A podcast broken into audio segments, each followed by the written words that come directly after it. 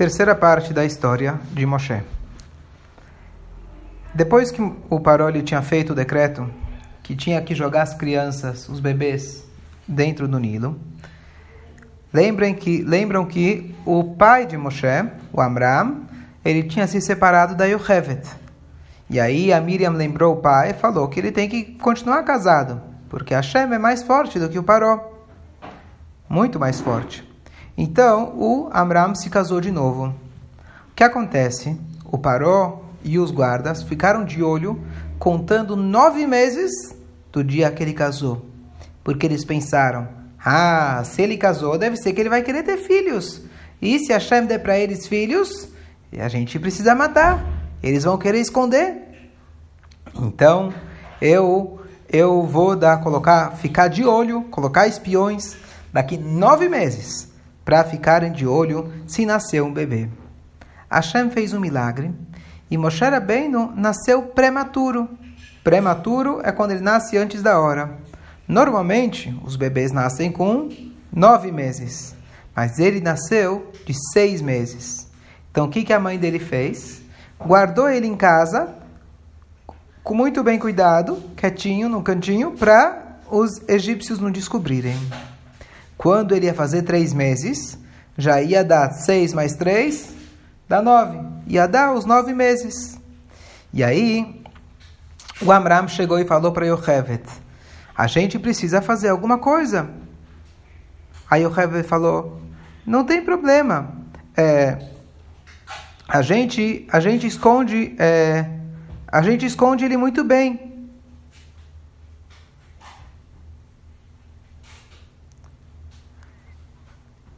E aí, o Amram ele falou assim: Você sabe qual que é o plano que eles fazem?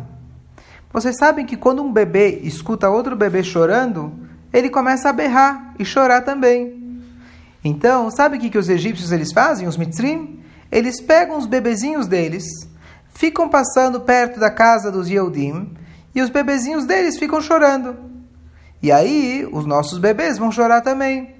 Então, Moshe, o nosso filho, ele vai chorar também.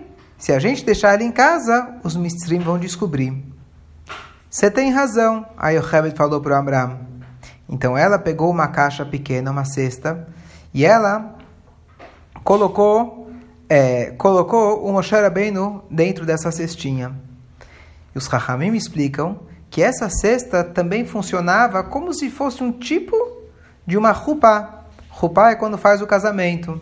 Porque ela pensou, que, que vai acontecer com esse meu filho? Será que um dia ele vai poder casar? Será que eu vou poder estar no casamento dele? Então já estou fazendo a roupa agora. Imagina uma roupa de um menino de três meses. Ela colocou o bebê dentro da caixa, da, da cesta. Enquanto isso, a Miriam foi acompanhar a mãe dela. Miriam, você era uma profetisa, você era uma neviá. Você falou que vai ter, a gente ia ter um filho muito especial. A Miriam não tinha resposta, mas ela tinha certeza que Hashem ia dar um jeito. Ela acompanhou sua mãe até o rio e para ver o que, que ia acontecer. A Yochevet tinha um bom motivo para colocar a, a cesta no rio. Por quê? Olha que interessante. Os magos, os mágicos lá de Mitzrayim, Lembra que eles sabiam que o Moshe Rabbeinu ele ia morrer alguma coisa a ver com a água. Então o que, que ela fez? Ela pensou assim: se eu colocar ele dentro da água, os magos vão achar que ele já morreu, porque ele já está dentro da água. E foi isso que aconteceu. Os magos falaram para o Paró: Ah, o, o Salvador dos Yehudim já foi jogado no Nilo. Então, o Paró naquele dia ele tirou o decreto. Agora não precisavam mais matar os bebês, Baruch Hashem. Não precisavam jogar os bebês no Nilo. Mais ainda, Hashem fez um milagre. Aqueles bebês que tinham sido jogados no rio, Hashem fez um nes.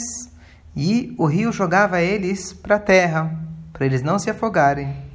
E lá, Hashem fez uma, uma pedra onde as crianças podiam tirar, os bebezinhos conseguiam chupar mel, melzinho, e, e eles podiam, e, e, E, dessa maneira eles continuavam vivendo. Agora a gente vai entender uma coisa muito interessante. Um tempo depois, os Bnei Israel vão atravessar o mar. E tem uma frase que eles falaram que era Zekeli veio. Eles apontaram com o dedo e falavam: Esse é Hashem. Como que eles sabiam que era Hashem? Porque eles já conheciam Hashem. Como que eles conheciam?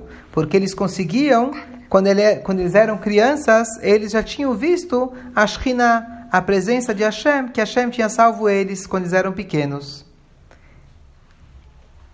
E mais uma coisa muito legal, que Moshe Rabbeinu foi colocado na, na, no Nilo, no Nilo no dia 6 de Sivan, justo no dia que Hashem, tem muito te, o tempo depois, deu a Torre para Bnei Israel. Hashem trouxe a salvação para Bnei Israel da maneira mais milagrosa. Justo a filha do Paroi, aquele que odiava os Yehudim, ela, naquela hora, estava entrando no Nilos. Ela, na verdade, nunca gostou de fazer a Vodazará. Ela sabia que as coisas do Mitzrim não tinham nada a ver, estava tudo errado. Ela queria se aproximar de Hashem. Vocês sabem de uma coisa? Quando alguém vai se converter, quando alguém vai virar Yehudi, ele tem que ir na mikve. Então, a Matia, quando ela entrou no Nilus, na verdade, essa era a mikve dela. E na hora que ela entrou, ela já podia virar Yehudiá. Hashem fez nessa hora. Voltando. A Abatia, quando ela foi entrar então no Nilus, ela viu uma cesta boiando. E ela virou para as servas, as escravas que ela tinha, e falou: Por favor, vão pegar para mim aquela cestinha. Como vão pegar essa cestinha? Deve ser um Yehudi que está lá. Deixa ele morrer. Você não pode pegar e ajudar esse menino. O Paró, que é teu pai, não deixa. Naquela hora, Hashem viu isso e mandou o malar Gabriel e afundou essas servas. Elas morreram, porque elas queriam afogar Moshe. A Bátia, então, ela decidiu que ela ia ajudar.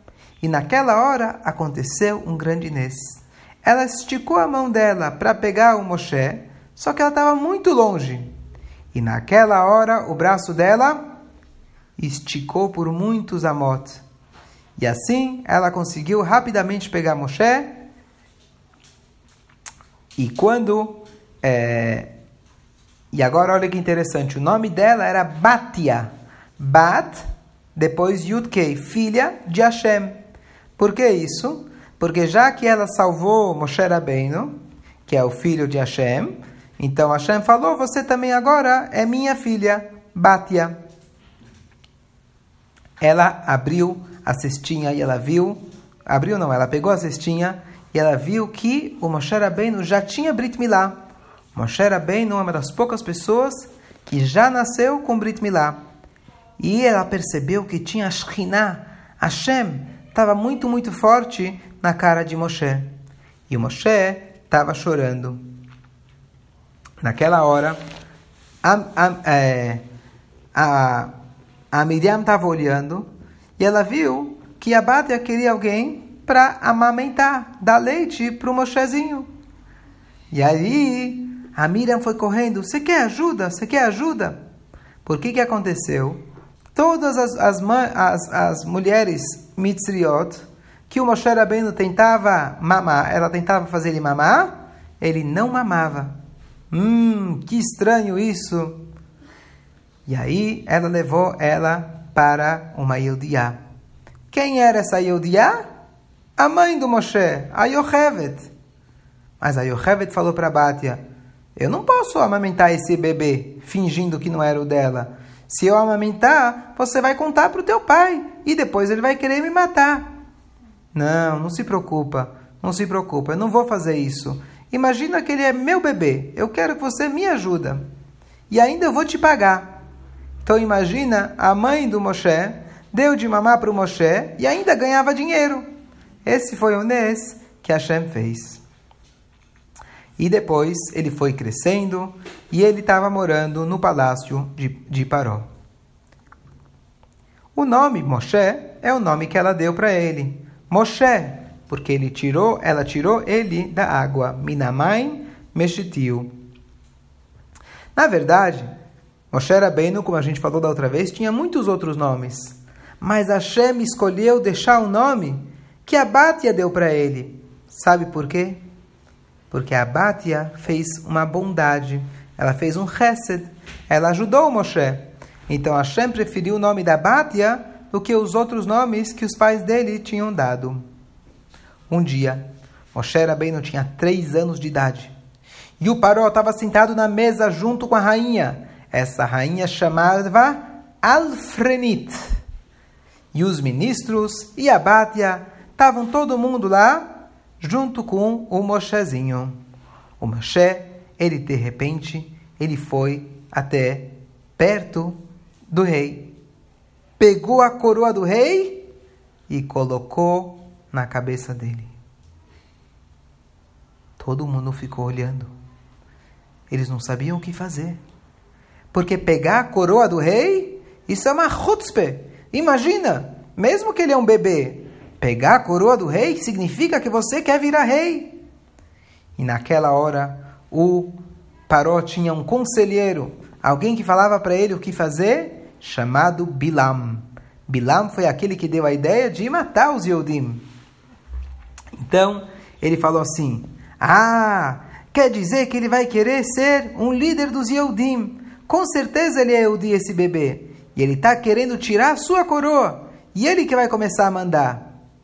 Ah, a gente vai ter que matar ele rapidamente. Vocês concordam, meus conselheiros? Perguntou o Paró para os outros conselheiros.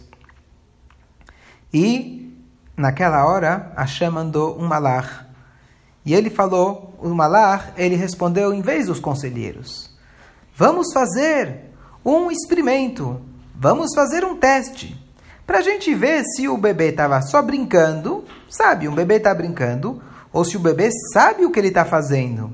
Se ele estiver brincando, tudo bem, mas se ele sabe o que ele está fazendo, a gente vai ter que matar ele.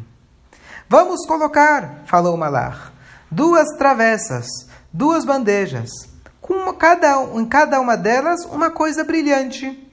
Uma vai ter moedas de ouro e na outra vai ter brasa. Brasa é aquilo que depois que a gente acende a fogueira, quando aquela madeira fica bem, bem, bem vermelha, brilhante, parece ouro. Então, se ele escolher o dinheiro, quer dizer que ele entende das coisas. Mas se ele tocar na brasa, que é, ele vai se queimar, mas a gente vê que ele é um bebê, não sabe o que está fazendo. Moshe Rabbeinu era muito inteligente. E assim que colocaram na frente dele as duas bandejas, a mão dele já ia escolher o dinheiro. Hashem mandou o Malar Gabriel e o Malar Gabriel fez ele tocar na brasa. Tá quente, tá quente, tá quente, tá quente. Não, ele não gritou que tá quente. Mas ele pegou a brasa e colocou na boca e queimou a língua dele. E por isso que Moshe Rabbeinu, ele tinha dificuldade para falar. As pessoas dizem que Moshe Rabbeinu era gago, mas não necessariamente gago. A Torá fala para gente que ele é kvad pé, o kvad lashon. A boca dele e a língua dele era pesada. Ele tinha dificuldade para falar. Só que a gente não sabe como que era essa dificuldade, se ele era repetir as palavras, ou se ele falava devagar, ou era difícil para ele falar, a gente não sabe exatamente como que era.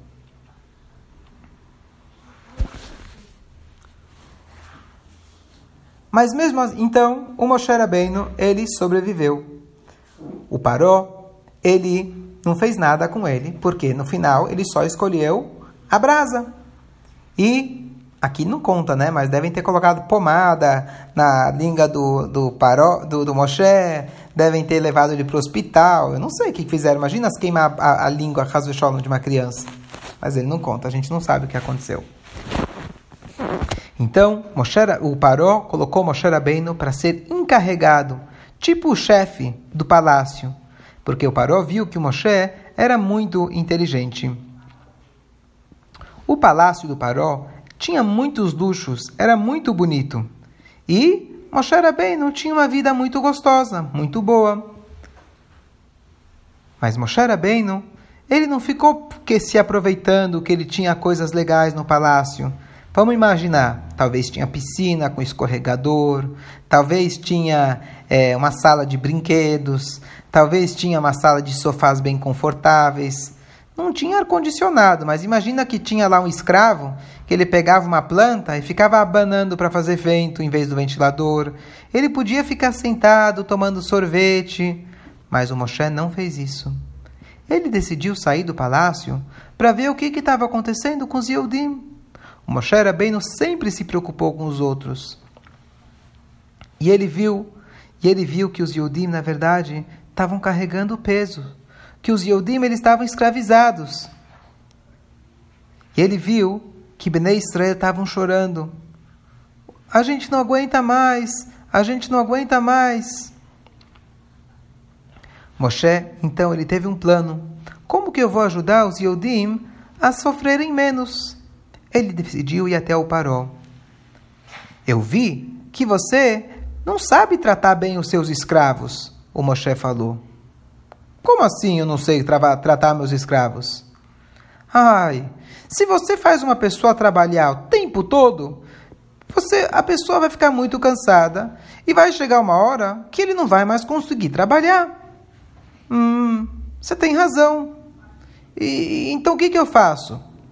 Ah, você tem que dar para eles um dia na semana para eles descansarem. Eu acho que o sábado é um bom dia para eles descansarem. Começa a sexta tarde, eles já vão descansar, e sábado, que era o Shabat, eles não precisam trabalhar.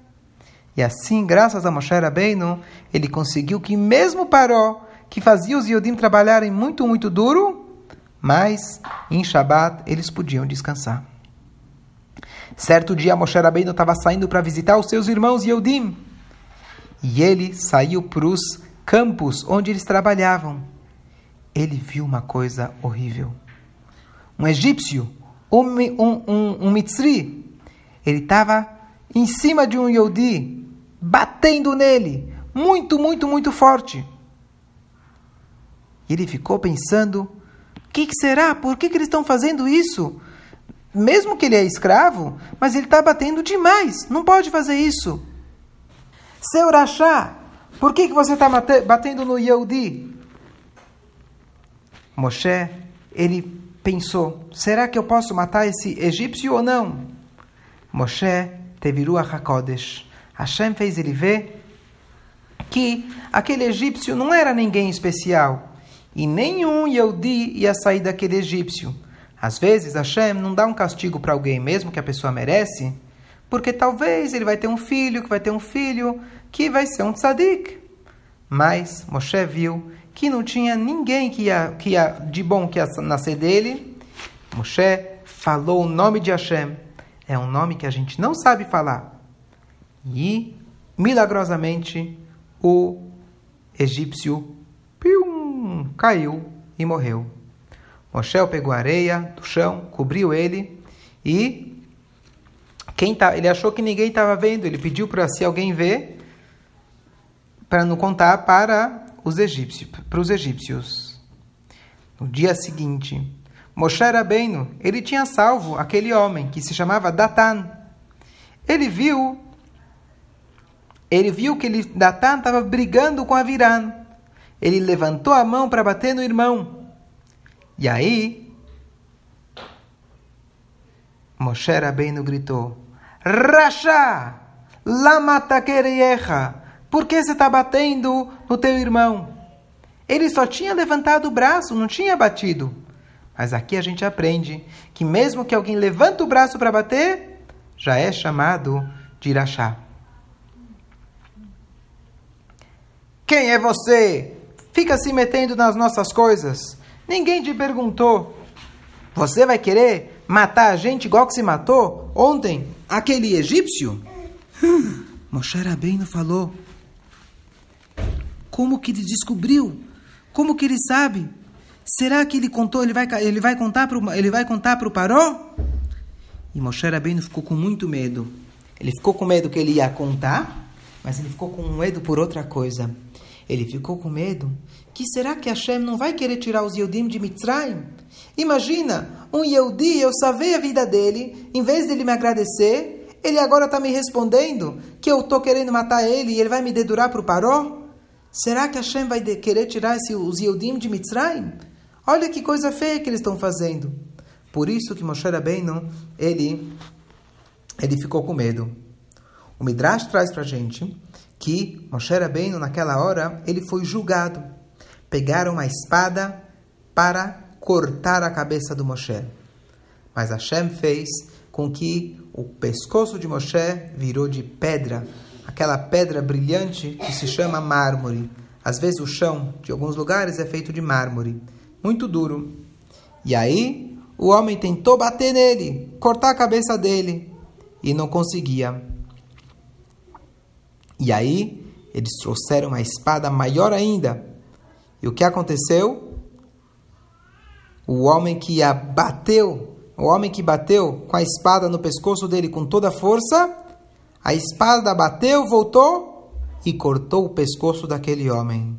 Enquanto isso, Moshe não aproveitou e fiu, fugiu. Onde está Moshe? Onde está Moshe? O Paró perguntou. Enquanto isso, o Moshe, ele já tinha escapado. Agora, a gente continua na próxima vez.